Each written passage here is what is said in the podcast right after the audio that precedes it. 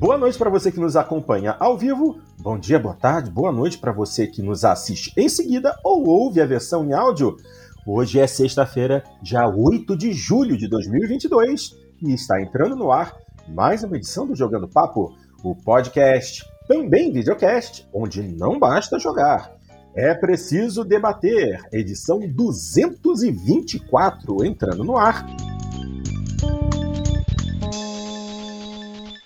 Infelizmente, semana passada nós não pudemos gravar, então hoje, já sabe como é, né? É um somatório das notícias mais importantes das últimas duas semanas para vocês. Obviamente, vocês sabem que Jogando Papo é aquele espaço onde eu, Fábio Porto, junto com Cadelinha e Dart Range, discutimos todos os assuntos mais relevantes do universo do entretenimento digital. Então, vamos começar. Muita coisa para discutir.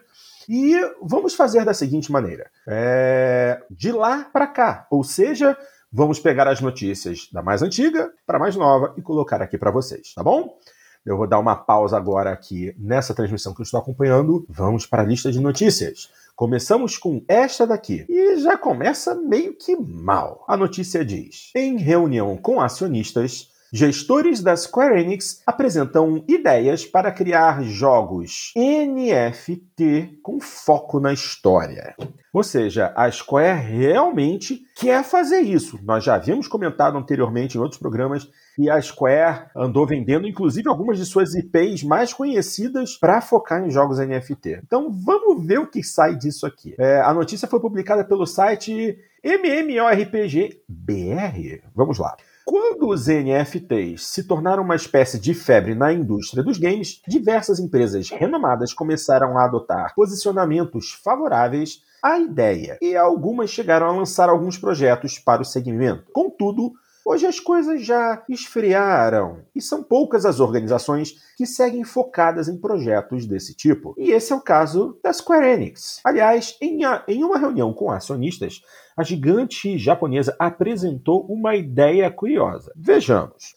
De acordo com informações, foi em reunião com os acionistas que os gestores da Square apresentaram um relatório especial no qual alguns planos relacionados aos NFTs acabaram sendo citados. Em linhas gerais, parece que a gigante japonesa ainda não definiu a forma como irá explorar os NFTs, é, mas indicou que a intenção vai ser gerar experiências com foco na história. Apesar de o plano não ter sido explicado em detalhes, ué, ué, os gestores da empresa pareceram bem empolgados e deram a entender que os desenvolvedores vão conseguir tornar os NFTs mais populares se seguirem por esse caminho. Hum. É sempre bom lembrar que o boom dos jogos NFT já parece ter passado e o número de empresas apostando na ideia continua diminuindo. Ainda assim, a Square segue firme em seu propósito e até tem um bom dinheiro para investir nos projetos, já que alguns dos seus estúdios foram vendidos recentemente. Resumindo, a gigante japonesa está interessada em investir em NFTs, mas parece estar um pouco perdida e ainda não definiu, como a for... não definiu a forma como irá ingressar no segmento, apesar da promessa de experiências focadas em histórias. Será que teremos algum Final Fantasy ou Dragon Quest diferente a caminho? Temos que ficar de olho nas movimentações. Bom, basicamente é isso. E uh, a Square parece estar focada em NFTs. Nós já tivemos alguns casos em que as empresas deram um passo para trás, vendo o backlash dos seus consumidores a respeito desse tipo de investimento, mas a Square está focada. O presidente da Square ele havia comentado, nós já comentamos, falamos sobre isso anteriormente, que eles, é, eles querem foco total nisso. Será que essa é uma boa ideia? E no final das contas, como integrar NFTs nas histórias? Porque atualmente NFTs é, são mais atribuídos a elementos ou a ilustrações, músicas, o tipo de coisa que você é, pode possuir, basicamente, que tenha alguma relação com algum produto ou serviço das empresas. Agora, como integrar isso no modo história de um jogo? É isso que eu. Uh, provavelmente, que... quando tu terminar o jogo, tu vai receber um certificado de que aquele, que aquele modo história é exclusivo teu. Ah, então, é, é, é, eu não consigo, não, não consigo imaginar. É muito estranho isso, eu não consigo imaginar como é que é essa coisa. Justamente porque é, você. É, cada modo história que você for jogar de um determinado jogo terá algum é, produto ou imagem ou qualquer coisa gerado de maneira procedural, entendeu? Uma coisa única, individual, para cada vez que você jogar aquele jogo e quando você coletar aquele item criado de maneira procedural, ele será seu, único e exclusivo, é, marcado como NFT. Só pode ser isso, é a única coisa que passa pela minha cabeça. Seria alguma coisa assim?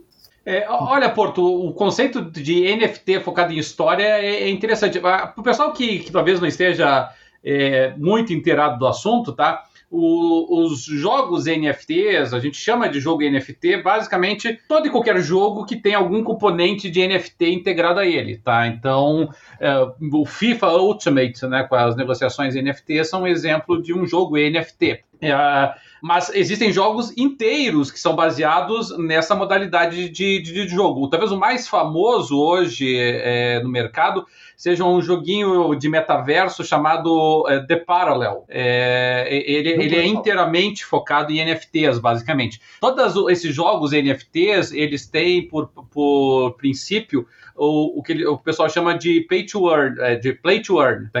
Basicamente, é você ganha recursos é, efetivos em NFT, em moeda virtual, é, uhum. à medida que você vai jogando o jogo, né? Você vai é, ganhando dinheiro virtual, que é em blockchain mesmo, você vai e usa esses recursos para skins, para apetrechos, para acréscimos, para DLCs, qualquer coisa que o valha. E, e, alguns jogos, inclusive, eles eles têm integrado a eles um banco virtual, né? Tem um, por exemplo, que você poderia trocar por Ethereum, né? Que é uma, uma das Nossa. moedas digitais. Né, você pode trocar por Ethereum, que é uma moeda digital que vale bem pouquinho, né? Nós não estamos falando, aqui, é, falando de Bitcoin. Não é, não é. Mas, mas ainda assim você, você faz essa negociação por lá mesmo, dentro da estrutura do, do, do, do jogo. É, eu não sei exatamente o que é um NFT, um jogo de NFT baseado em história, sabe, Porto? Eu, eu, quero acreditar que, que vai ser assim: um, a ideia deles é tentar fazer um RPG que tenha componentes de, de meta-mercado ali, né, para você fazer as negociações do jogo, né, em vez de você utilizar uma moeda fictícia que o jogo inventa lá, você utiliza, na verdade, uma moeda que tem uma representação econômica também na nossa realidade, né? É, seja como for, a verdade é que a, a indústria dos games anda muito empolgada com esses jogos em NFT, sabe, Porto? No ano passado, é, estima-se que jogos NFT, e registre-se, né, jogos que possuam algum elemento NFT neles, é, tenham movimentado mais de 4 bilhões de dólares. E, e, só esse The Parallel, que é, que é um, talvez o, o, jogo aí mais conhecido desse universo de NFT game, só ele foi 50 milhões. Só, só o, o The Parallel. Então é, é a Square Enix está tá, tá, tá, procurando alternativas para ela, né? Eu acho que ela ela está tentando encontrar modos de sobrevivência. Eu assim nenhum dos jogos NFTs aí mais famosos, qualquer um que você pense aí, é Splinterlands, Battle of Guardians, Metal Wars, eu, sinceramente, não, nenhum deles me agrada. Mas pode ser que seja o futuro, Porto, sabe, sei lá, né? é difícil da gente prever nesse instante.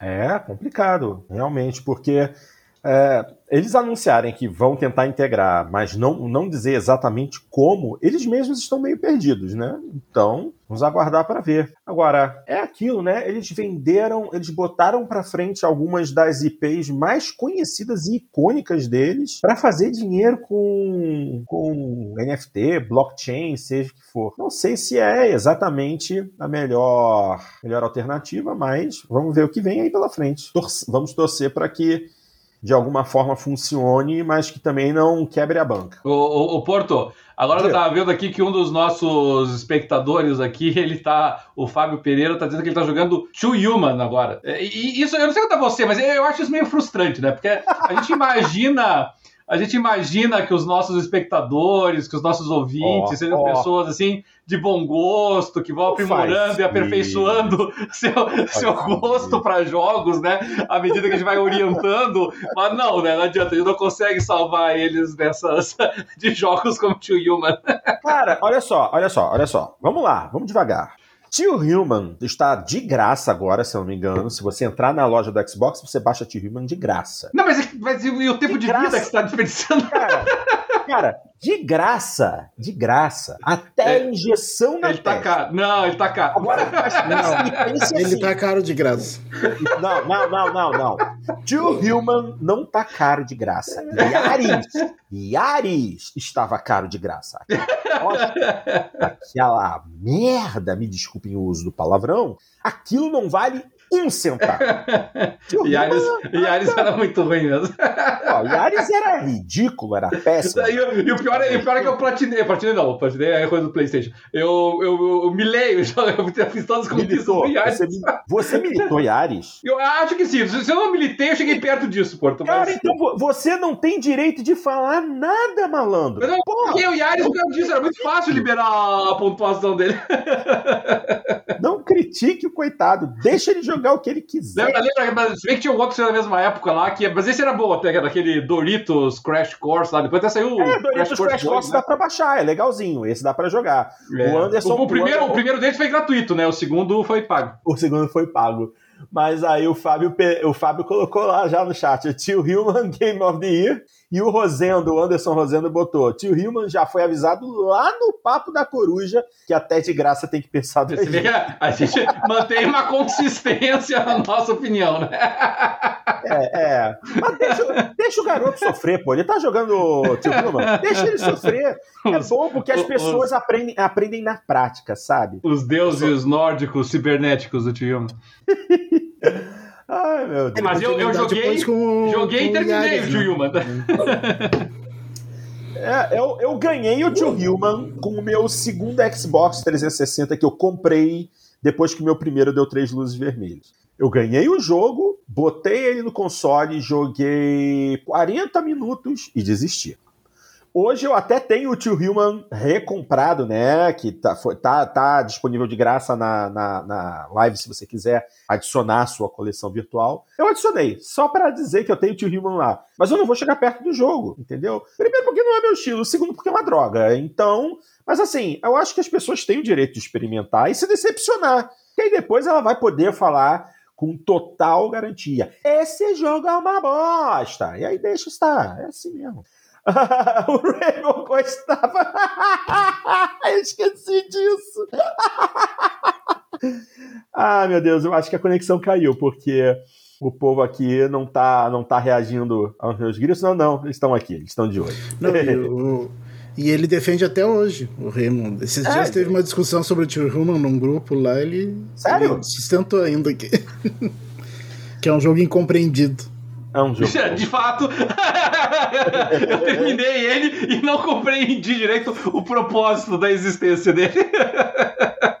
Ai, ninguém merece. Vamos em frente, vamos em frente. Aquela primeira notícia foi do dia 24 de junho. Agora vamos a uma notícia do dia 25 de junho, que diz assim: Boba Fett aparecerá em algum jogo de Star Wars, sugere um dos atores da série. Oh, mas isso é absolutamente inesperado. É. Quem imaginaria? É. Ai, ai. Temuera Morrison sugeriu que Boba Fett aparecerá em algum jogo da franquia Star Wars. O ator dá vida ao conhecido, ao conhecido caçador de recompensas da franquia, mas antes disso também interpretou Jango Fett, que teve sua aparência utilizada nos clones, alguns deles favoritos dos fãs, como Cody e Rex. Então ele disse ao Game, Gaming Bubble: Eu faço algumas vozes para jogos eletrônicos. É um trabalho difícil, mais difícil que atuar. Você tenta colocar alguma emoção na sua voz, porém é sempre difícil visualizar as instruções.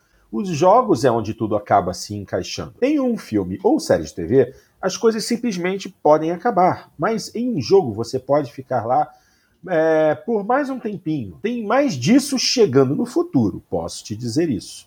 Só que ele não trouxe nenhum detalhe adicional. Bom, baseado na franquia Star Wars, o livro de Boba Fett acompanha o caçador de recompensas homônimo e o mercenário Fennec Shand, que é, aliás, a mercenária, né? O texto aqui tá errado, porque é interpretado pela Min-Na Wen, enquanto eles viajam pelo submundo da galáxia e tentam reconquistar o território de Jabba the Hutt. Série disponível no catálogo da Disney Plus. Então, é, aqui é apenas rumor, nem sei. É, ele está dizendo que deve vir, é, deu a entender que deve vir por aí alguma coisa com a voz dele, ou seja, ele botou lá: tem mais disso chegando no futuro, posso te dizer isso. É, é que, toda vez que a gente fala do, do jogo do Star Wars com o Boba Fett, eu, o pessoal lembra muito daquele jogo do Star Wars que foi cancelado, o Star Wars 1313, que era lá, lá da Lucasfilm Games ainda, bem, Sim, bem antigo, é, né? E é, chegou é. até a ter algumas imagens apresentadas e era um jogo é, que girava em torno do Boba Fett. Né? Então, é, sempre que alguém, o caso do Boba Fett, diz, ó, oh, vai aparecer, vai aparecer, alguém pensa, ah, estão é, revivendo lá o Star Wars 1313 e tal. É, porque é aquilo, né? O que ele disse é basicamente algo que deve acontecer mesmo, porque nós temos a continuação daquele, daquele Jedi Fallen Order, né? Que possivelmente pode ter uma aparição do Boba Fett. Também teve aquele outro jogo é, que é que está sendo desenvolvido não pela EA, mas eu não me lembro se foi pela Ubisoft, uma coisa dessas, que é um jogo da franquia Star Wars, mas que é algo completamente diferente. Nem me recordo o nome do jogo, não sei se era Star Wars Eclipse, alguma coisa assim. É, Mostraram... eu acho que é Eclipse. Era Eclipse, né? Que eles mostraram um trailer ano passado na The Game Awards. Pode ser que ele apareça nesse jogo, embora seja um jogo é, que segue uma linha completamente diferente do lore é, conhecido do Star Wars. Então, assim, chances dele aparecer tem. Além do porque ele faz um monte de personagem, né? então, exatamente. Ele, ele é um Ele clone. pode ser o vaso do Boba Fett, pode ser o vaso do Jango Fett, Jango pode Fett, ser o vaso de qualquer clone. qualquer clone. Exatamente. Ele é, nesse ponto, ele é um ator multiuso. Ele pode acabar. Se, se ele não aparecer como Boba Fett, ele tem N formas diferentes dele aparecer num jogo. Então, aqui é, é mais ou menos chovendo molhado. É, e convenhamos, né? É, é, manter o lore não é bem a especialidade da Disney, né? E o próprio Boba Fett, né? Não vamos esquecer, né? Eles, eles cancelaram o, o, o nome da nave do, do Boba Fett, não vamos esquecer disso, né? A, a Slave One foi. Slave não One, é mais é. Slave One, agora é nave do Boba Fett. não tem mais nome. Sem contar até o próprio. Eu nem tinha notado isso. Não, sem contar o próprio estilo do Boba Fett. Porque se você olhar Boba Fett em The Mandalorian, ele era badass. Pão, pão, pão, atira, não sei o que, pula, espada, bate, bate. Porra, nesse livro de Boba Fett ele é um bundão, ele é um Godfather, entendeu? O estilo do Boba Fett mudou completamente. Então, fazer o quê? Vamos aguardar para ver, mas o prognóstico não é bom. Sigamos em frente, gente, porque essa aqui é uma notícia mais relevante para nós, publicada no dia 29 do 6. Próximo Battlefield terá modo com campanha, sugere uma vaga de emprego. Notícia aqui que eu encontrei lá no Manual dos Games e diz assim: Battlefield, inegavelmente, é uma das franquias mais famosas e clássicas da Electronic Arts. Ela é um dos é, first-person shooters que sempre faz sucesso, mas ultimamente está sofrendo. Com o lançamento problemático de Battlefield 2042, tendo poucos jogadores, e Battlefield 5 também não tendo o sucesso esperado, a desenvolvedora quer fazer o novo Battlefield ser o que Battlefield 3 e 4 foram: jogos grandes e marcantes. Mesmo pouco tempo após o lançamento do último Battlefield, a Electronic Arts está pensando no seu próximo. E este promete trazer coisas diferentes do 2042, como um modo campanha single player. A informação vem de um anúncio de emprego no site de carreiras da EA, que procura um diretor de design para Seattle o novo estúdio liderado pelo co-criador de Halo, Marcus Leto. O trabalho do diretor de design será, abre aspas, abraçar os princípios centrais da franquia Battlefield e garantir que eles sejam tecidos em todas as camadas de uma campanha single player magistralmente projetada. Fecha aspas. Não sabemos o que a EA está planejando, mas podemos afirmar que ela está pensando no, no novo game da franquia e ele deve ter sim um modo campanha single player. Battlefield 2042 é um jogo que a cada dia que passa tem mais jogadores insatisfeitos. Logo após seu lançamento, o jogo vem passando por problemas técnicos, como quedas de frame rate, personagens bugados, entre outras dificuldades. Ou seja, a notícia acaba aqui, 2042, quem jogou não está gostando. Eu, inclusive, fiquei sabendo que uma última atualização de 2042 piorou a qualidade do jogo. Bacana, hein?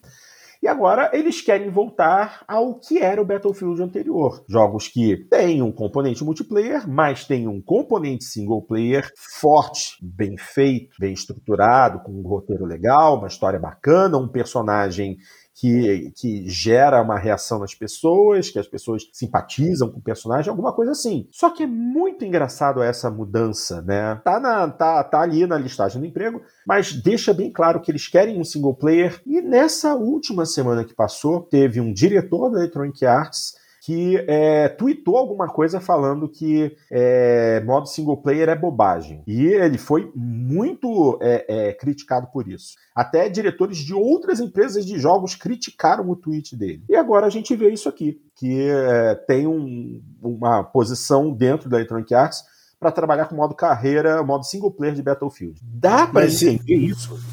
Mas se for para ser um modo modo uh, single player tipo do Battlefield 5 e do Battlefield 1, é melhor nem ter. Porque ai, os ai. dois foram muito ruins. Não, mas aí, ó, ó, todas as camadas. O Battlefield 4 tinha um modo carreira bom, mas. Então, e aí tá lá na, na listagem do emprego todas é, é, que os princípios centrais devem ser tecidos em todas as camadas de uma campanha single player magistralmente projetada. Vamos chamar George R. R. Martin para escrever? É esse? É, isso aqui é um tipo de, de listagem de emprego para ele? Porque, pô, quem é que vai escrever uma, um, uma campanha single player magistralmente projetada? Que bobagem! Que seja uma campanha ao mínimo decente. Tem que chamar o cara da Naughty Dog lá. Hum... Como é que é o Druckmann? Não me lembro o nome dele. Neil Druckmann. Neil, Neil Druckmann. Druckmann. Pô, é, é, mas acontece que ele é, ele é CEO da Naughty Dog, ele não vai entrar numa dessas. Mas tinha que ser alguém desse nível. Chamar algum é, veterano é, da indústria de jogos que tenha já escrito alguns roteiros de qualidade seria ótimo. Mas aí a gente está falando de EA, né? E por melhor que alguém escreva alguma coisa, ela vai fazer de tudo para estragar o trabalho. É, eu, eu, acho que a presença do, do, do Lito é, é, um bom sinal, né? A gente não pode. Eu, eu não sei até que ponto assim, a presença dele para fins de campanha em particular vai ser tão relevante, porque afinal de contas o trabalho dele sempre foi mais da parte artística, na parte estética, é. né? Ele era ele era diretor de Creative Art, né, que a gente chama da, uhum. da Band. Mas o Marcos Lito trabalhou com, na minha opinião, assim, os melhores Halo. Embora, embora eu, eu, eu, gostei bastante do Halo Infinite, tá? Eu quero deixar registrado é, isso. Bom. Mas, mas o, o, o Marcos Lito ele ficou na Band até o Halo Reach, né? Então ele, ele fez os três primeiros Halos, né, excelentes, fez o ODST, fez também o, o, o Reach, aí uhum. depois que ele saiu, né, quando ele saiu, deu uma desandada no, na é, carruagem, é, né. Isso aí, é isso aí. Então, mas o Infinite eu gostei, eu achei um bom, um bom Halo. É, de qualquer maneira, é, realmente o Battlefield 2042 é, apanhou bastante, até é, recentemente eu estava vendo uma notícia de que finalmente no, no Steam, né, as avaliações do Battlefield saíram de mostly negative, que a gente chama para mixed, se a gente pegar as, as, as avaliações mais recentes. Mas ainda assim, se você pega as avaliações de usuários do Steam, nós temos ao todo 143 mil avaliações do Battlefield 2042. Ah. 105 ah, mil dessas negativas e, 30, e, e 38, 38 mil positivas. É, é, é, verdade que, com o passar do tempo, desde março desse ano, basicamente, é, elas estão mais equilibradas. Assim, a quantidade de positivas e negativas realmente estão equilibradas. Né? É, até, até até o, o, ano passado, né, até dezembro do ano passado, naturalmente, né, janeiro, fevereiro e março, uh, era extremamente negativa as, as reviews. Aí eu, eu acho que a explicação também disso é, é pelo fato de que o pessoal que está indo jogar o jogo agora, eles já não estão indo com nenhum hype, né? Eles estão indo aquele é. tipo, tá, deixa eu ver essa porcaria aqui. É, e aí eles estão jogando e estão pensando, ah, nem é tão porcaria assim. é, e, e, não é só isso. Você pode ter certeza que a, a grande maioria dessas 100 mil negativas é review bombing. É chegar lá, escreve, isso é uma droga. E isso é um review. Não, não, tinha, tinha. Do, do, e, no Steam, e no Steam você tem vários desses, né? Você pega ali, por exemplo, na, na de, de, review, o cara, ah, você veio aqui para ler uma review de, de Battlefield 2042? Bem, eu recomendo que você não compre o jogo. Enquanto isso, faça a seguinte receita de bolo. Eu coloco a receita é, de bolo. exatamente. é isso aí. Review bomb direto. Não, ninguém escrevendo um review decente que sirva como base para uma compra ou não. É só agora, agora... Não gostei, é. gostar. É, agora, teve um, teve um cara ali que fez uma observação interessante que eu acho pertinente avisar, sabe, Porto? Hum. Porque o, o, o, Steam tem uma política até bem interessante de refund, né? Que é quando você devolve o jogo e devolve, reembolsa o dinheiro. dinheiro. Eu, eu já reembolsei dois jogos no Steam na, na vida e foi muito rápido. Foi questão de 48 horas o Steam reembolsou o dinheiro. O último eu fiquei tão enfesado com o jogo que o mesmo jogo tendo custado 7 reais, eu reembolsei. não, não, não aceitei. Não. Mas enfim, mas o, o cara ali, ele comentou, e eu achei interessante, que ele tentou fazer o refund do Battlefield 2042 e não conseguiu, porque eles computaram no tempo de jogo dele, para fins de refund, o, o, o, não o tempo de que ele participou do beta gratuito. Então ele, ele, participou do beta gratuito, jogou tipo 10 horas do beta gratuito, aí comprou o jogo, jogou 3 horas do jogo, quis fazer o refund, não podia, porque somando ele já tinha passado das. Não sei qual é o limite de horas que tem, mas já tinha passado do limite mínimo de máximo de horas que você pode ter no jogo. Caraca, o, o beta e o jogo final são considerados como o mesmo app e não é, separado. Você vê só que coisa, né? É sacanagem da EA. Sacanagem da EA. Só pode. É, ali, ali realmente eu não sei se é da EA, se é do Steam, eu não, não, não sei de quem é o culpado, mas de qualquer maneira é, é interessante que o pessoal fica meio alerta com isso, né? Porque é, às vezes a pessoa vai lá, joga o beta, né? E aí depois compra o jogo, e aí não gosta do jogo, quer fazer o refund, não consegue porque as horas do beta se somam e aí não pode jogar. É. Agora, tô lendo aqui o comentário no nosso chat. O Fábio colocou assim: a era de Battlefield já passou. Podiam esquecer Battlefield e voltar com Medal of Honor. Ah, dá, dá pra É, a gente tem que Mas lembrar que. do Medal of Honor também já passou. Né? Tá bom. É, okay. é, é, e a gente tem que lembrar, assim, que o Medal of Honor teve uns joguinhos da franquia que, pelo amor de Deus, né? É. Vamos em frente, então. Próxima notícia. Essa aqui é do dia 30 de junho e diz assim: o lançamento de Skull Bones, ah, vamos falar de Skull Bones, está sendo adiado, abre aspas, devido a um acordo de subsídio governamental existente. Hum, vamos ver isso aqui.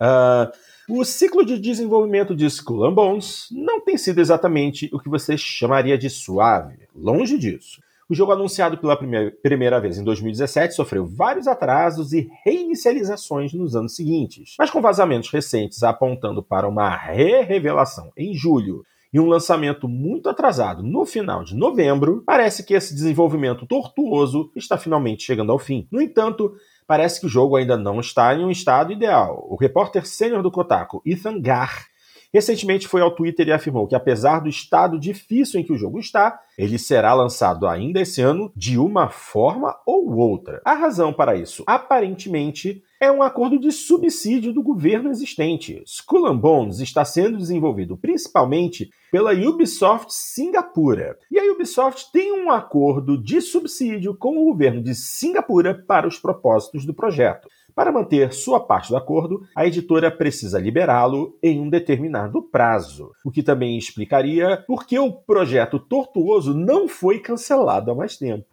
Gar diz que Skull Bones estava originalmente visando um lançamento para o início do verão, antes de ser adiado internamente para setembro e depois para novembro. Aparentemente, o plano era fazer um teste beta fechado para o jogo em junho, mas isso também foi adiado devido ao estado da construção.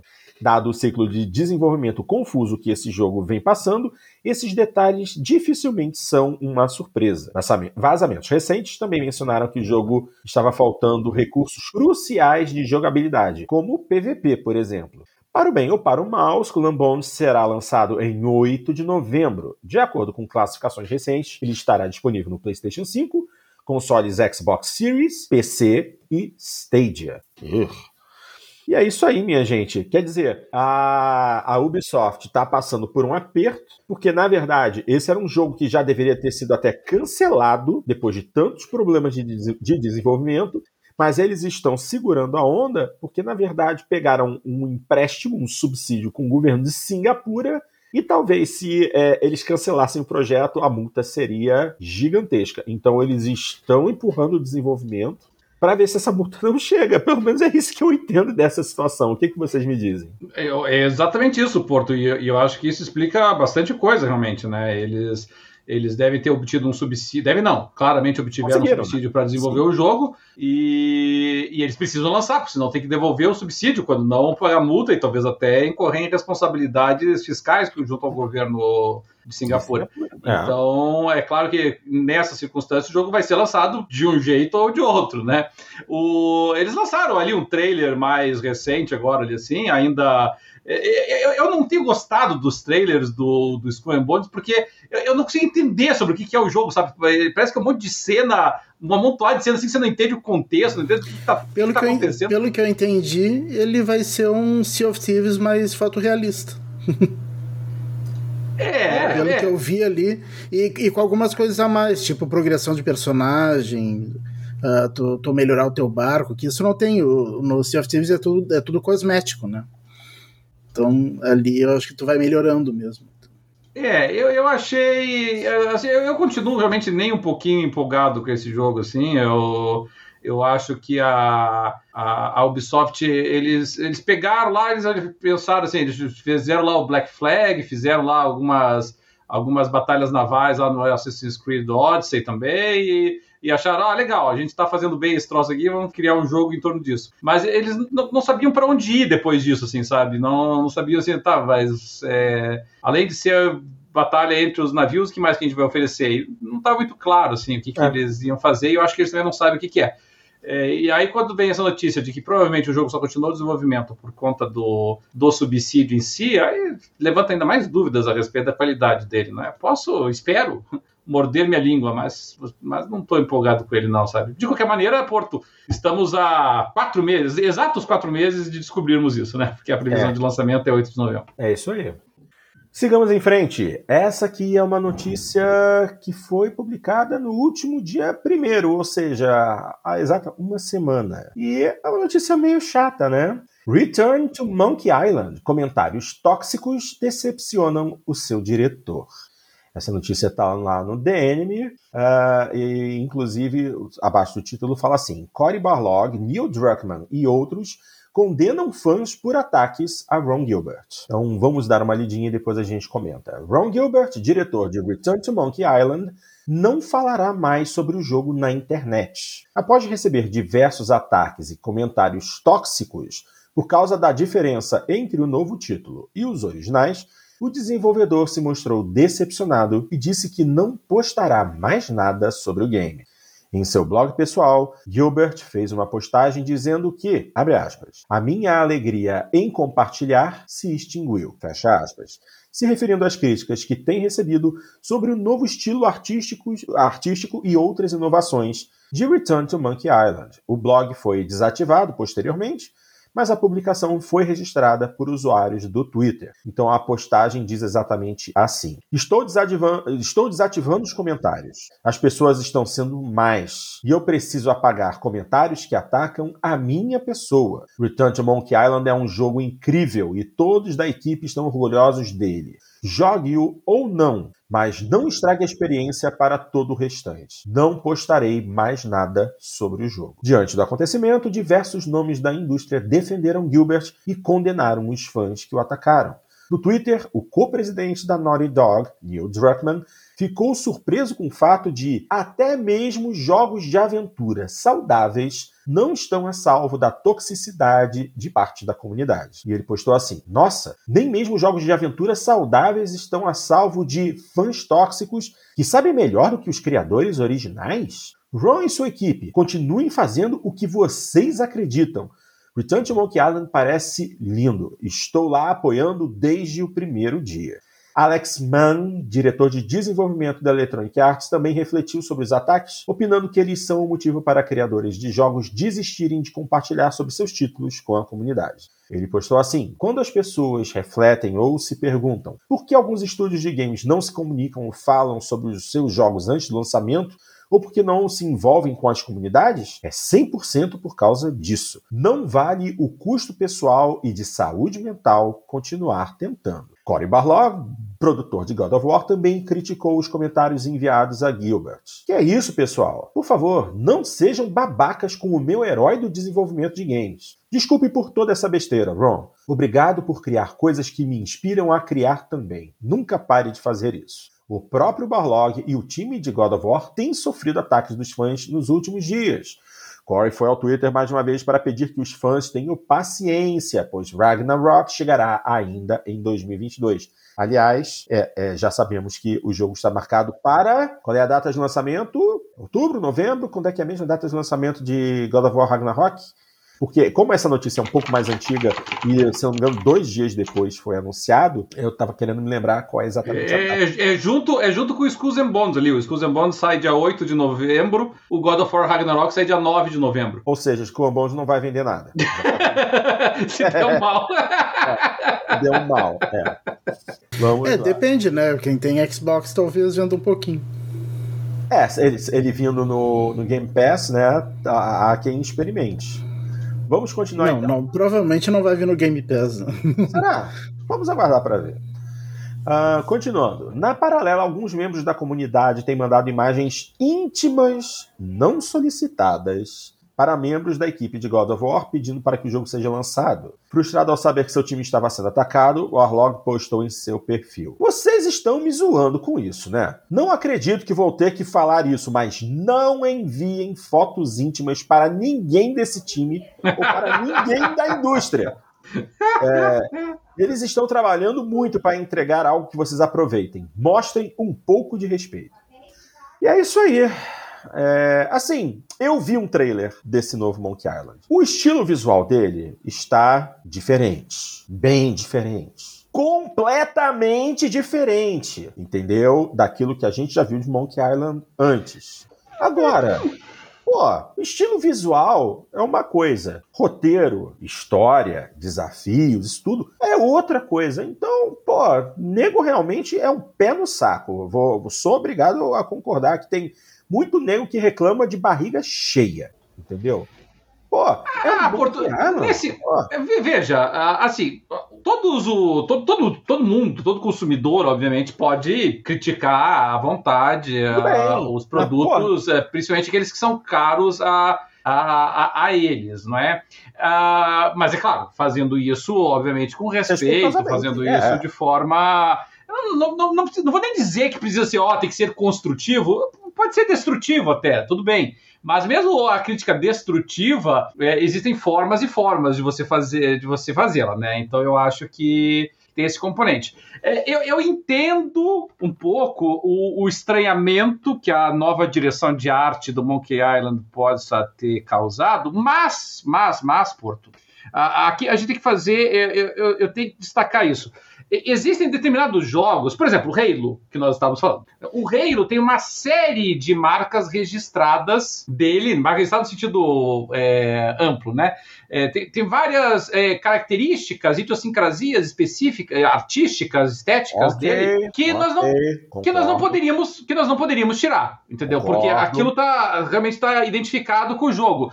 God of War, a mesma coisa, tá? Embora, obviamente, o último God of War tenha tido uma alteração, Uhum. agora, eu não acho que a gente possa dizer o mesmo de Monkey Island, sabe? Eu, eu, eu digo isso na condição de quem é fã do Monkey Island. Porque se você pega a história do Monkey Island, desde, desde o primeiro Monkey Island, que muitos talvez aí que estavam uh, enchendo a paciência, talvez não eram nem nascidos ainda quando lançou.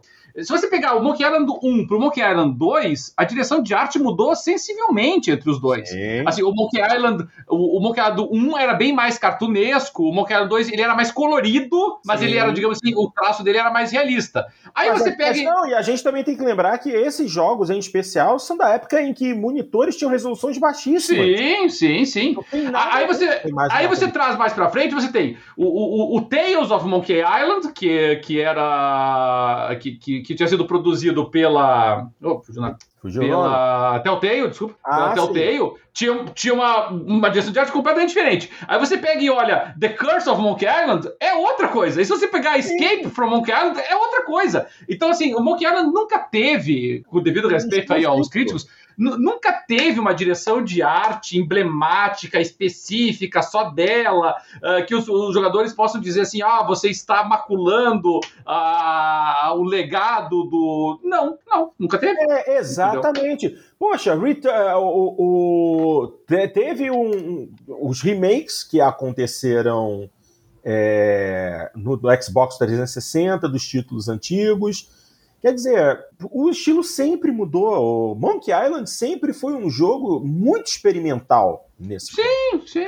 É, é, é, essa expressão é ótima, Porto. É, nunca houve uma direção de arte específica. Eles sempre experimentaram várias é, diferentes. Exato. E, e eu, eu até digo o seguinte: com exceção do Monkey Island 2, que tentou dar uma abordagem um pouquinho mais séria, todas elas sempre foram muito cartunescas, sempre foram muito. É, não vou dizer infantis, mas muito coloridas, muito extravagantes e tal. Isso. É, não, não, não, não, me, não, me, não me causou assim tanta estranheza essa nova direção de arte. É, ela me lembra muito os jogos do Tim Schafer, sabe? A, você pegar ali a, alguns jogos uh, como aquele Broken Age, por exemplo, é, é, muito similar ao Broken Age. E, e é um formato razoável, funciona bem para um adventure, Sim. assim, não, não. enfim, achei que o pessoal assim forçou a barra, mas tudo bem. É, a pessoa pode lá criticar, mas faça isso com respeito, porque senão realmente tira o tesão assim, das coisas, sabe? Uma coisa é. é. você pegar e tentar fazer uma crítica, uma crítica positiva ou negativa, mas respeitando a pessoa que está falando, só expondo o ponto de vista, né? Outra coisa é você fazer uma coisa que é ofensiva, é diferente, né? É. E infelizmente foi isso que andou acontecendo, né? Aparentemente os comentários dirigidos ao, ao Gilbert foram é, grosseiros, foram ofensivos, foram desrespeitosos, porque aparentemente o criador do jogo não tem o direito de experimentar com o produto da mente dele, né? É isso que fica claro aí. Monkey Island merece passar por toda e qualquer mudança necessária para que a sua história seu roteiro continuem existindo. E assim, eu espero ansioso por esse jogo. Esse é um que eu quero jogar, porque eu joguei todos os jogos da franquia até hoje. Eu comecei jogando Monkey Island num PC é, no início da década de 90 com uma tela de fósforo verde. A minha primeira experiência com Monkey Island não foi numa tela colorida, mas foi um jogo que me apaixonou, assim como Larry, Lisa Suit Larry. Maravilhoso também. Foram jogos que eu joguei numa época em que eu sequer tinha um monitor colorido. Meu PC era um PC com processador 80, 88, era um PC XT e eu joguei esses jogos e me apaixonei por eles. Eu fico muito feliz que essas franquias ainda existam, que elas persistam e não vejo problema nenhum em mudar de estilo, contanto que a história permaneça. Então, vamos aguardar para ver. Esse é um jogo que eu quero muito experimentar, porque eu quero a, a, continuar acompanhando as histórias e as aventuras de Guy Brush. Guy Brush Threepwood. Nossa senhora, que nome horroroso. Mas vamos em frente. Vamos em frente porque ainda temos bastante coisa para falar. Próxima notícia, essa foi publicada originalmente já no dia 4 de julho, ou seja, é, foi na, na segunda-feira passada. E diz assim: BioWare contrata roteirista de Deus Ex e Guardians of the Galaxy. Opa! Uh, a roteirista de Marvel's Guardians of the Galaxy e Deus Ex, chamada Mary DeMarley, se juntou à desenvolvedora de Mass Effect e Dragon Age, ou seja, BioWare. Conforme noticiado pelo VGC, DeMarley passou mais de 14 anos na Eidos Montreal, onde atuou como diretora narrativa e roteirista em Deus Ex Human Revolution, Deus Ex Mankind Divided e recentemente criou a história para Marvel's Guardians of the Galaxy, que recebeu prêmio de melhor narrativa no The Game Awards de 2021. DeMarle anunciou a contratação na BioWare por meio de uma publicação em seu LinkedIn, onde também revelou o cargo que é de diretor de narrativa sênior. Ainda não se sabe em quais games ela trabalhará, mas sabemos que a BioWare está trabalhando em Dragon Age Dreadwolf e um novo jogo da franquia Mass Effect. Esse seria apropriado para as raízes de roteiro sci-fi dela, da, da Mary, Mary DeMarle. Isso. Uh, Dragon Age Red Wolf foi revelado oficialmente em julho, mas sabemos que ele está em desenvolvimento desde 2018. O novo Mass Effect, por outro lado, foi apenas ativamente prototipado em fevereiro desse ano, o que significa que ele ainda está nas fases iniciais de desenvolvimento. O jogo foi anunciado em dezembro de 2020, mas a BioWare tem mantido segredo sobre o assunto, com exceção de uma imagem que inclui segredos. A desenvolvedora precisou falar e negar um suposto vazamento que sugeria que o, pra, que o protagonista Shepard retornaria. E é isso aí. A, BioWare conseguiu alguém de peso para escrever roteiro de qualidade, aparentemente. E aí, o que, que dá para esperar disso? Uh, um Dragon Age e um Mass Effect. Como ela entrou agora e Dreadwolf também foi anunciado agora, talvez seja um casamento bom. O Mass Effect já está prototipado há mais tempo, mas como ela também é mais especialista em roteiros de ficção científica, talvez seja a melhor opção para ela. O que vocês acham? Ah, eu achei um bom acréscimo, Porto. Ela, ela tem, tem histórico, ela, né? O, praticamente todos os jogos do Deus Ex ela trabalhou, pelo menos todos da, de 2010 para frente ela trabalhou. Ela trabalhou em Dungeon Siege, como você destacou, Dungeon Siege 2, né? É, Sim. É, trabalhou nos últimos Myst também, o Myst 3 e o Myst 4, ela, ela participou. E, e, e, também foi, e também participou ainda que é, menos intensamente do Splinter Cell Conviction. Hum. Que, na minha opinião, foi o melhor Splinter Cell do passado recente, assim, né? A gente teria que puxar mais no passado lá para pegar Splinter Cell melhores, assim, o original, por exemplo, né? Pandora Tomorrow foi muito bom também.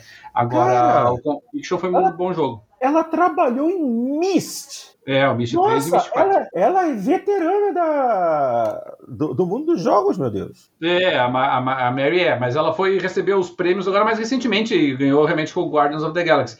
É, é sempre bom, ela é, ela é especializada né, em fazer essas narrativas é, que ramificam, né? Então eu, sim, eu acho isso sempre interessante. É, não sei de que maneira exatamente vão adotar nesse jogo em particular, mas eu acho interessante. Achei um, um bom adendo. Sim, ela já está ela já tá trabalhando há bastante tempo, ela já escreveu. Pô, trabalhou escrevendo Homeworld 2, cara, que maneiro. Homeworld é uma franquia do é PC que. Era uma franquia do PC que eu queria ver no Espero console. que ela vá pro, pro Mass Effect, pro Dragon Age não precisa. não gosto de Dragon Age.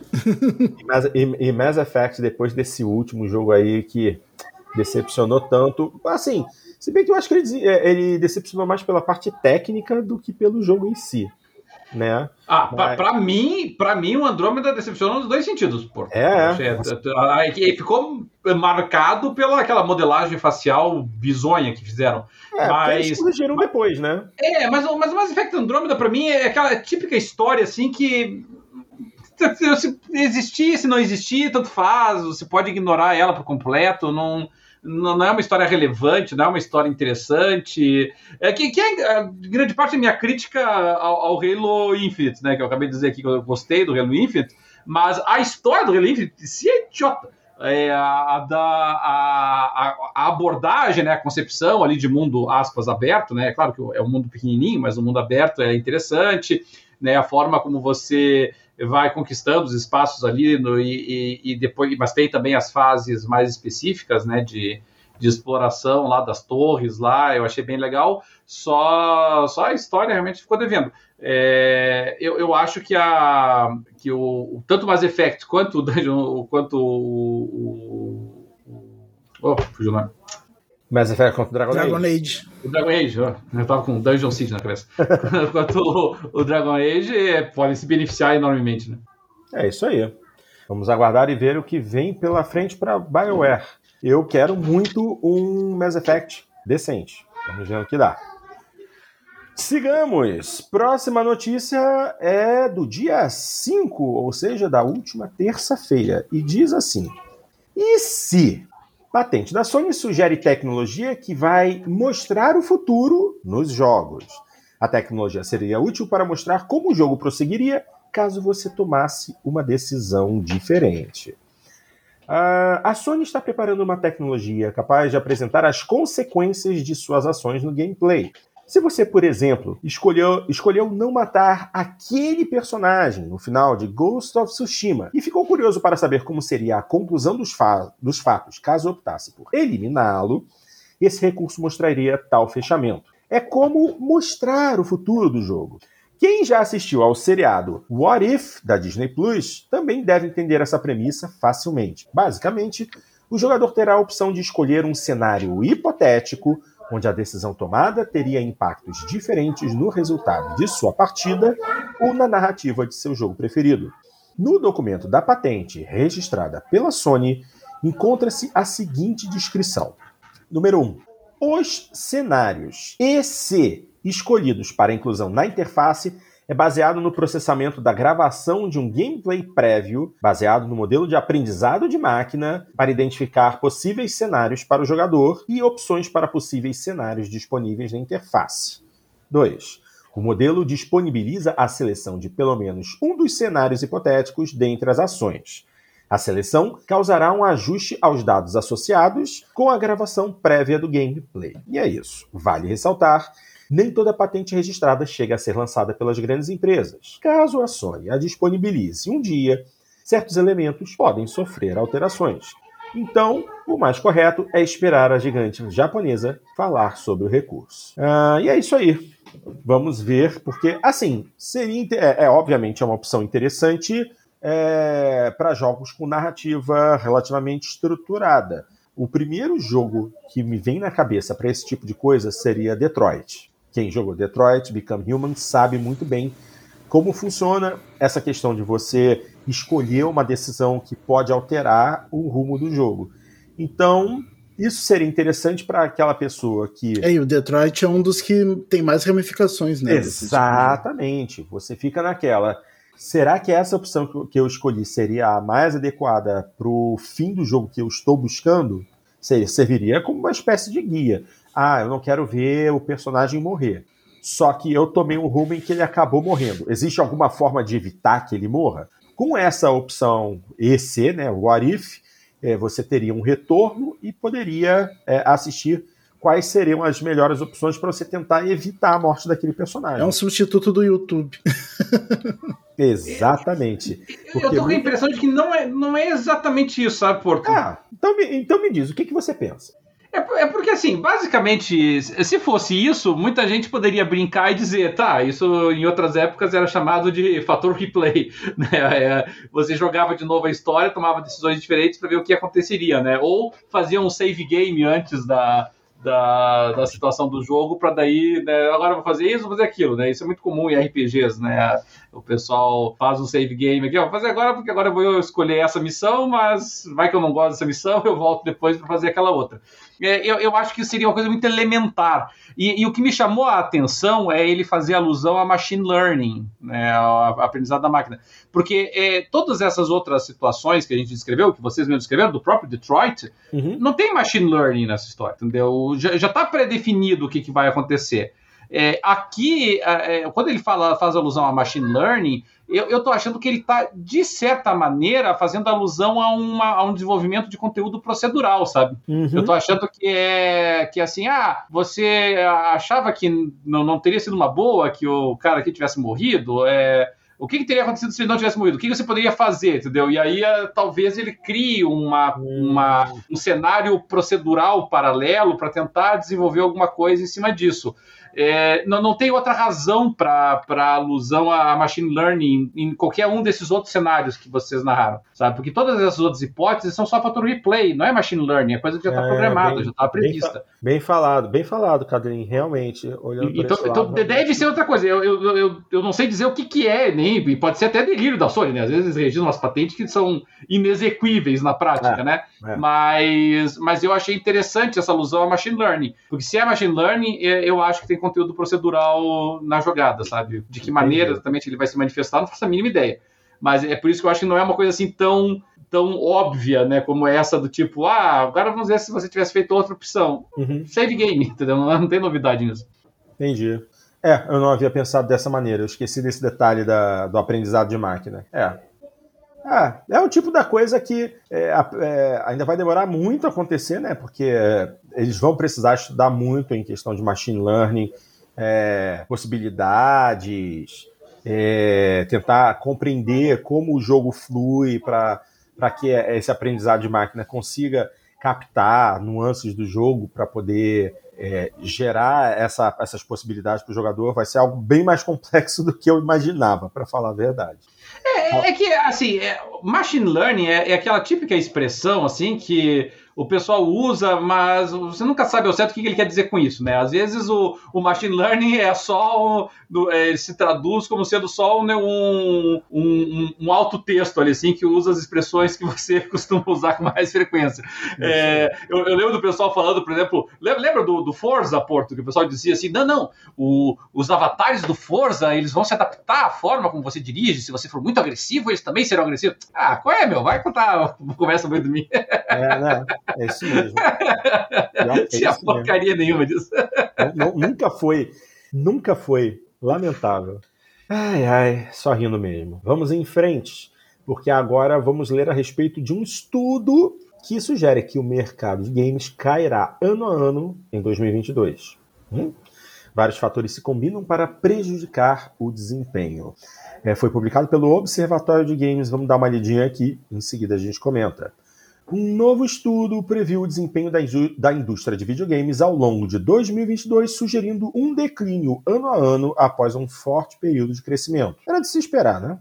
A venda de jogos, consoles e serviços de assinatura contribuiu para um enorme total global de 191 bilhões de dólares em 2021, que cairá de forma rápida para 188 bilhões esse ano, segundo, segundo a Ampere Analysis. Isso segue um crescimento extraordinário nos estágios iniciais da pandemia, com um salto nos gastos especialmente perceptível a partir de 2020 as razões para essa queda variam de acordo com a plataforma de games, com problemas na cadeia de suprimentos, continuando a estrangular a possibilidade de consoles, consoles e hardware de PC. A Ampere observa também um impacto nos games de PC nos principais mercados asiáticos devido ao fechamento de cybercafés durante a pandemia mudanças de privacidade em dispositivos móveis que afetam a aquisição de usuários e a retirada geral do suporte de empresas ocidentais para o mercado russo após a invasão do país na Ucrânia. O estudo ainda observa que os games não são imunes aos impactos mais amplos da inflação e da atual crise do custo de vida, como alguns sugeriram.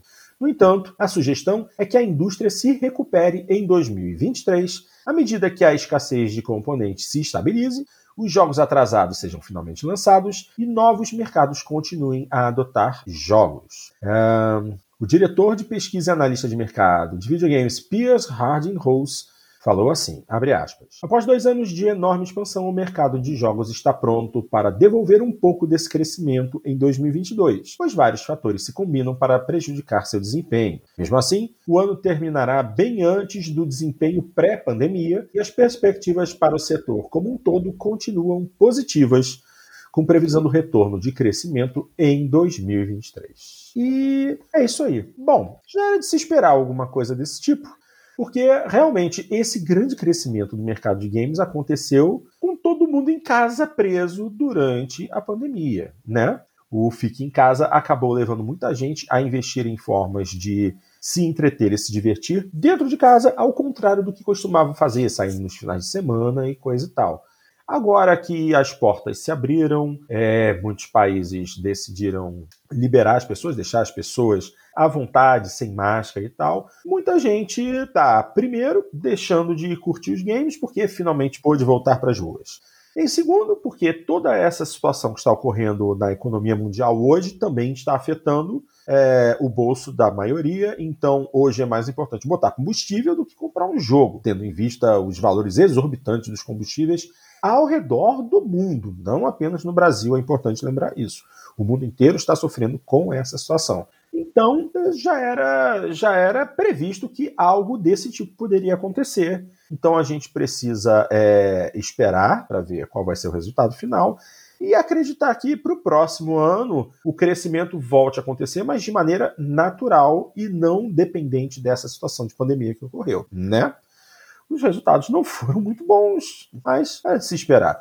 Uh, aqui tem um, um gráfico é, criado pela própria Ampere Analysis que mostra que o, os serviços e conteúdo de jogos vieram crescendo ok até 2020, começando em 2015 com 95 bilhões, 2016 com 107, 2017 com 124, 2018 com 140 bilhões, 2019 151. 2020, que foi o início da pandemia, teve um crescimento ainda bom, 182 bilhões, 2021 subiu para 191 bilhões, já foi um crescimento menor, mas aí tivemos temos essa queda prevista para 2022 ao redor de 188 bilhões. A única salvação, de acordo com esse gráfico, é que uma prévia para o próximo ano aponta algo na faixa dos 195 bilhões. Um muito pouquinho acima do resultado de 2021, mas aí um resultado natural do, do, aquecimento do mercado de jogos, contanto que essa crise atual se resolva ao, ao redor do mundo.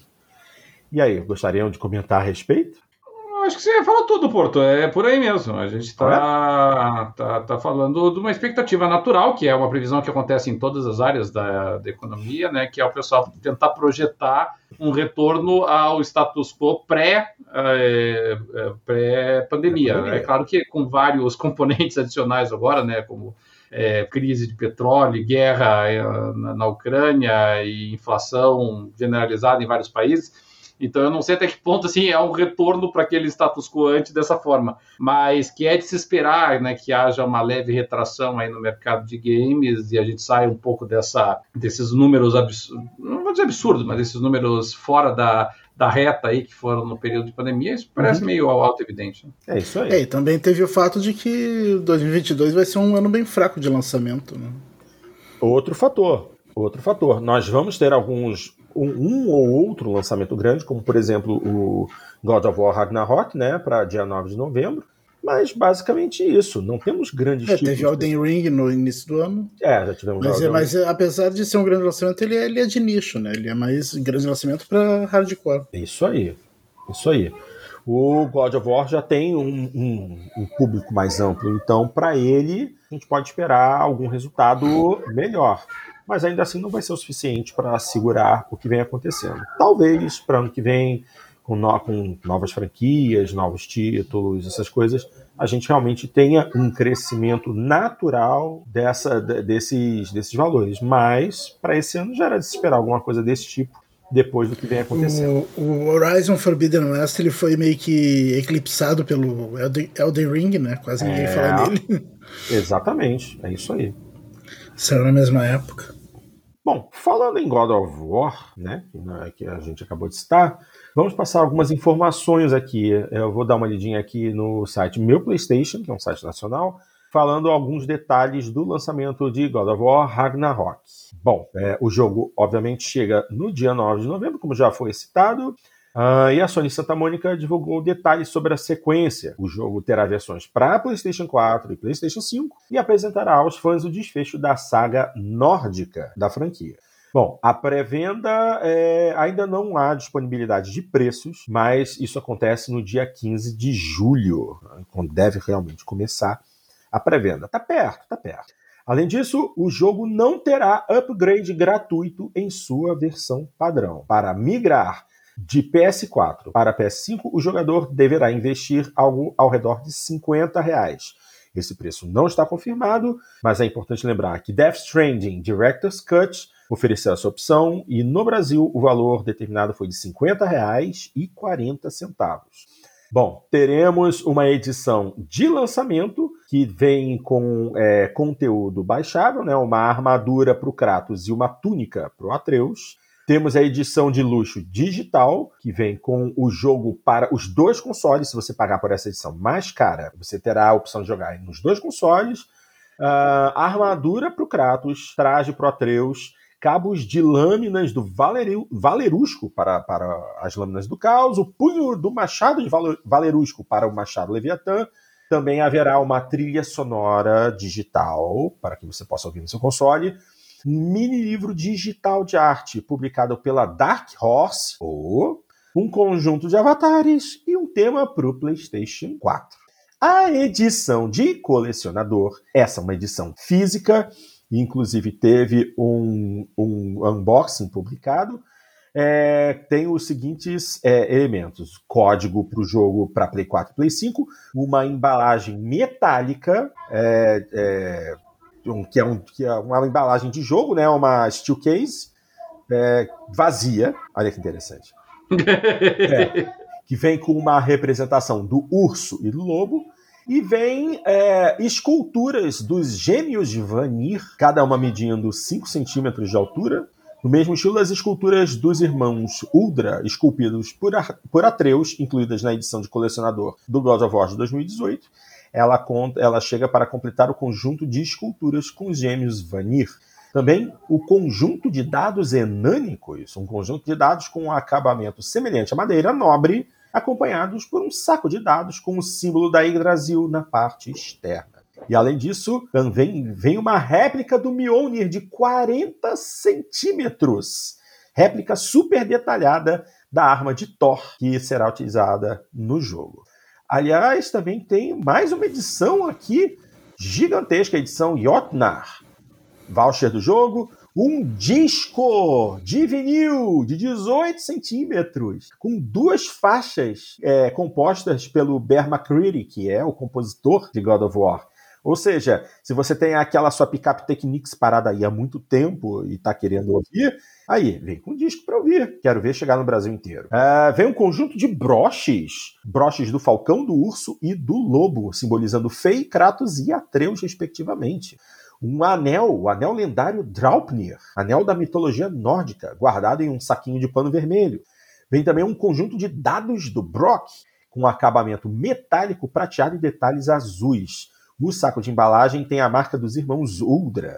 Também vem um mapa da Yggdrasil em tecido, mostrando cada um dos nove reinos nos galhos e raízes da Yggdrasil. E uma embalagem metálica, uma, uma steel case sem disco. Também vem as esculturas dos gêmeos Vanir, como na outra edição, e a réplica da Mjolnir, com 40 centímetros de tamanho. Gente, aí, para quem vai comprar esse jogo e vai gastar esse dinheiro, imagino que seja um pacotão para bem mais de mil reais para o louco que quiser importar essa edição bem mais de mil reais. Aliás, o, o, o, nosso amigo Elton Bindo ele ficou bem frustrado que, que vem o martelo, que ele queria que viesse o homenzinho, que, que viesse uma estátua. Ele disse que, que uma edição sem, sem homenzinho brocha aí. Ai, ninguém. É, só vem martelo e não uma estátua de um, de um homem. Assim. É. Bom, aí, aí, aí o texto pergunta assim: God of War Ragnarok fechará a saga nórdica? Se você esperava por uma trilogia da saga nórdica, tire o Cavalinho da Chuva. O diretor Eric Williams confirmou. Você não pode chamar o jogo de Ragnarok sem deixar acontecer. Estará no jogo e nós terminaremos a saga nórdica com isso. Uh, em 2018, os fãs de God of War também não tiveram acesso a todos os nove reinos. Já em Ragnarok, as coisas ficarão seríssimas, pois Kratos poderá visitar todos eles, incluindo Asgard, o reino dos Aesir. Agora só resta esperar por 9 de, 9 de novembro para a gente poder esperar, é, experimentar mais essa obra da Santa Mônica. Bom, e é isso aí. Tem bastante coisa para quem vai comprar a edição de colecionador. Boa sorte, porque eu acho que isso não é o momento com, a, com, a, com essa crise que a gente está vivendo.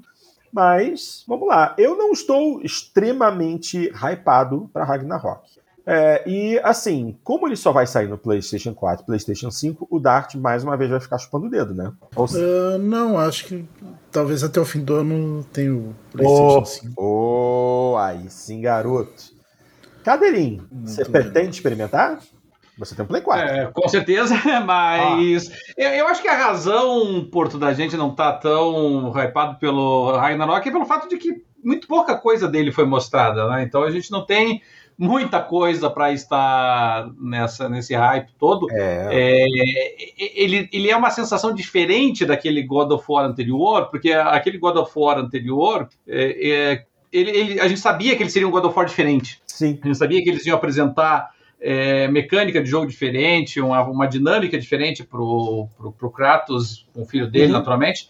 E, e, e o Ragnarok ele não está vindo com nada, assim, grande tom de novidade. Nada impede que nós sejamos surpreendidos, de preferência positivamente, mas, mas ele não veio com todo aquele tom de novidade, com toda aquela expectativa, né? até uma certa ansiedade né? para quem estava preocupado ali que, que fossem mexer no time que estava ganhando, como o God of War, o, o Ragnarok ele, ele, dá um pouquinho aquela sensação de mais do mesmo, sabe? Ele, ele me lembra um pouco a, o feeling do pessoal quando saiu o God of War 3, por exemplo. Sim. Que é, foi um bom jogo, claro, legal, é ótimo, mas ok, mais, mais um God of War, né? Não foi aquela coisa assim de vou arrancar meus cabelos e tal. É, mas de qualquer maneira, God of War tem todo o pedigree, tem toda a tarimba de todos os jogos da franquia, uma franquia que, com exceção do Ascension, sempre produziu jogos de altíssima qualidade, jogos super aclamados pela crítica. É rigorosamente a gente pegar aqui o final desse ano, é o único jogo que pode desafiar o, o, domínio do Elden Ring esse ano, né? Depois que, como o Dart destacou, né, o Horizon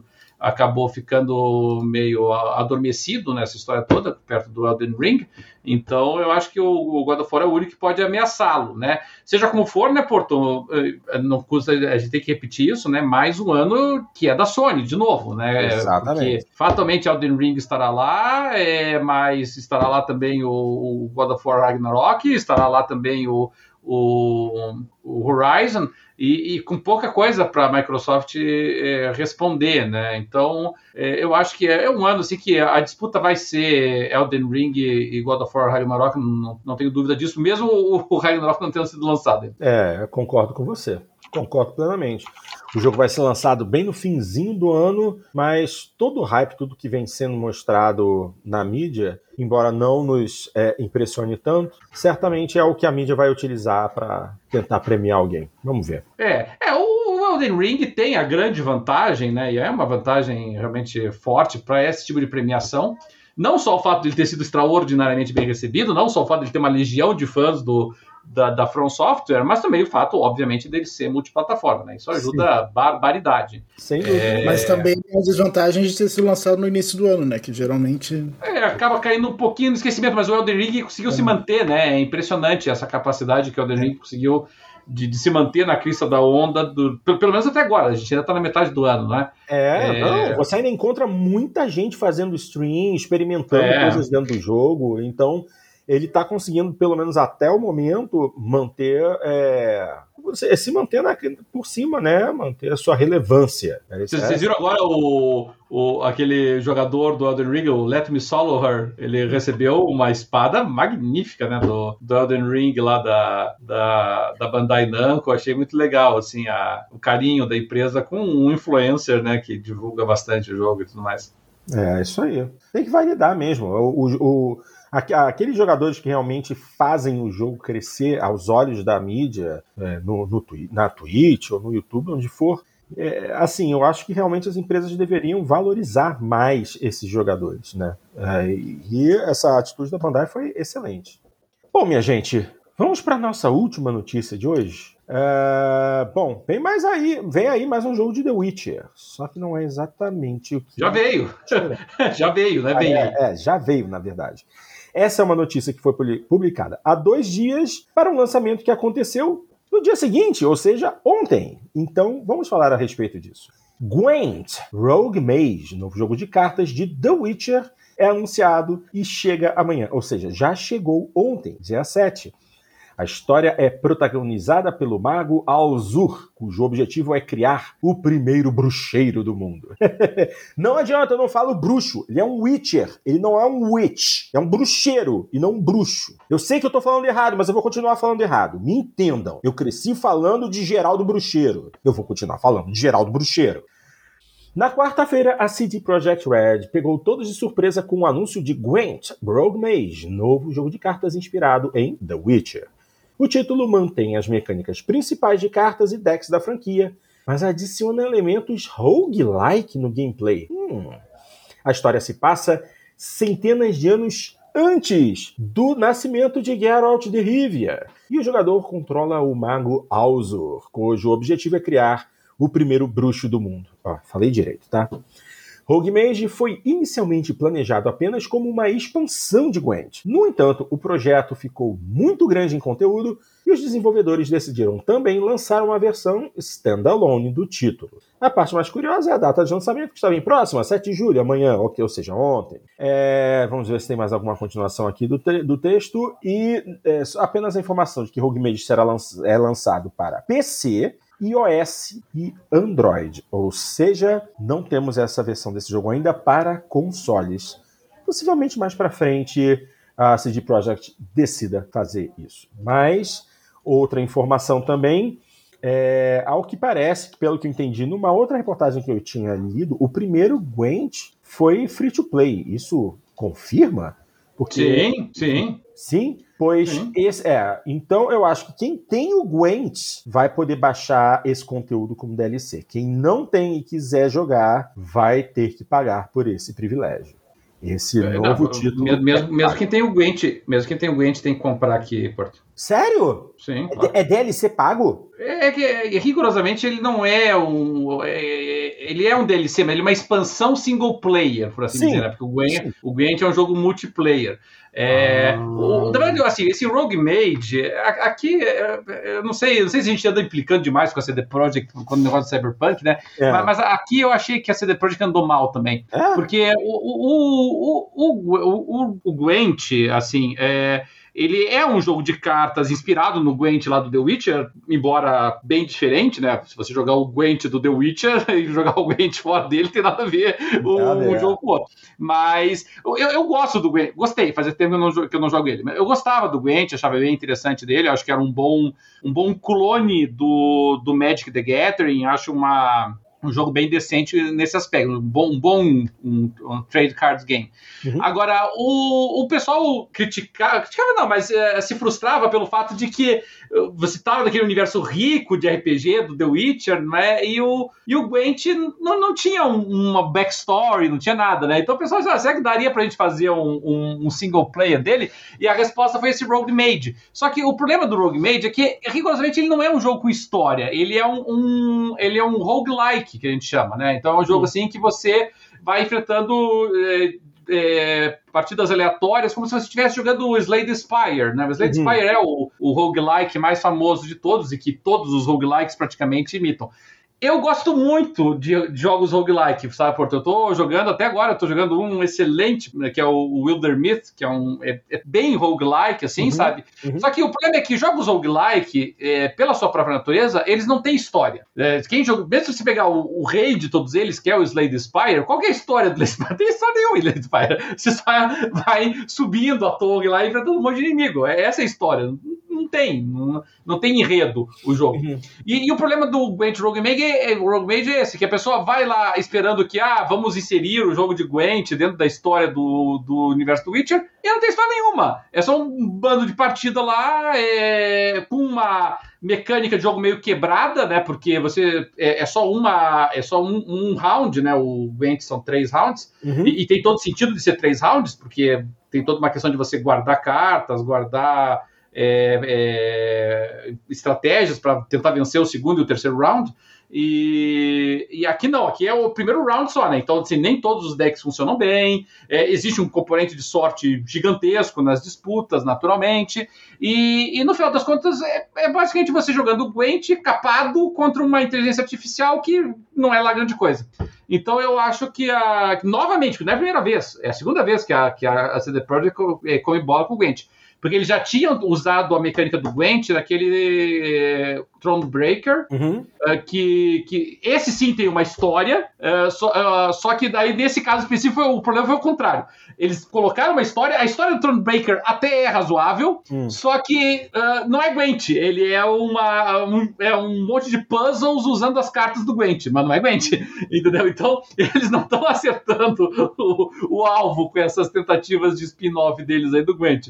Mas mas, assim, seja como for, para quem quer matar saudade aí do universo do, do, do The Witcher e, e para quem gosta de Gwent, né, para pelo menos é, jogar ali com as cartinhas ali e ter uma opção single player, é, por que não, né? É, isso aí. Muito bem, meus senhores. E, bom, pela minha lista, isso era o que tínhamos para comentar no dia de hoje. Gostariam de adicionar mais alguma coisa? Sabem se surgiu alguma notícia interessante no dia de hoje que gostariam de compartilhar ou podemos fechar o pacote por hoje? Acho que pode fechar, pô. Pode fechar? É, pode fechar. Show de bola então. Então, minha gente, chegamos ao final de mais uma edição do Jogando Papo. Como sempre, nós vamos agradecer a galera do chat do YouTube que esteve conosco durante a transmissão. Hoje tivemos o prazer de ter ao nosso lado os companheiros André Luiz, Fábio Pereira, Antônio Marcos, Anderson Rosendo e agora no finalzinho ainda apareceu o Senato Souza.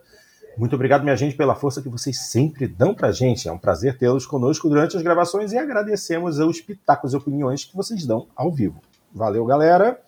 E se você chegou ao nosso programa por uma recomendação do YouTube, curtiu nosso trabalho, dá uma curtida aqui nesse vídeo, assina o canal e clica no, no sininho aqui do lado direito para poder ser notificado sempre que a gente vai, é, sempre que a gente agendar uma das nossas transmissões, para que você possa nos acompanhar ao vivo ou assistir a gravação que é disponibilizada em seguida. Nosso querido Dart sempre agenda a transmissão com antecedência para que vocês sejam notificados antes da gente entrar no ar. E não esqueçam de compartilhar nosso material para que mais pessoas conheçam nosso trabalho. Sempre importante lembrar. Fazemos esse podcast sem nenhum ganho financeiro, apenas pela paixão que temos por essa indústria que tanto nos traz alegria. Se você não tem como acompanhar a gente em vídeo ou simplesmente prefere a versão em áudio, é só nos procurar em qualquer agregador de podcasts, no iOS ou no Android, e também procurar pela gente nas mais variadas plataformas de distribuição de música, como Spotify, Deezer, Amazon Music, Tuning Radio e por aí vai. Também convido vocês a nos acompanharem em nossas redes sociais, no Facebook ou no Instagram, porque durante a semana, sempre que surge uma notícia interessante, um meme relevante ou uma imagem engraçada relativa a games, a gente vai estar compartilhando.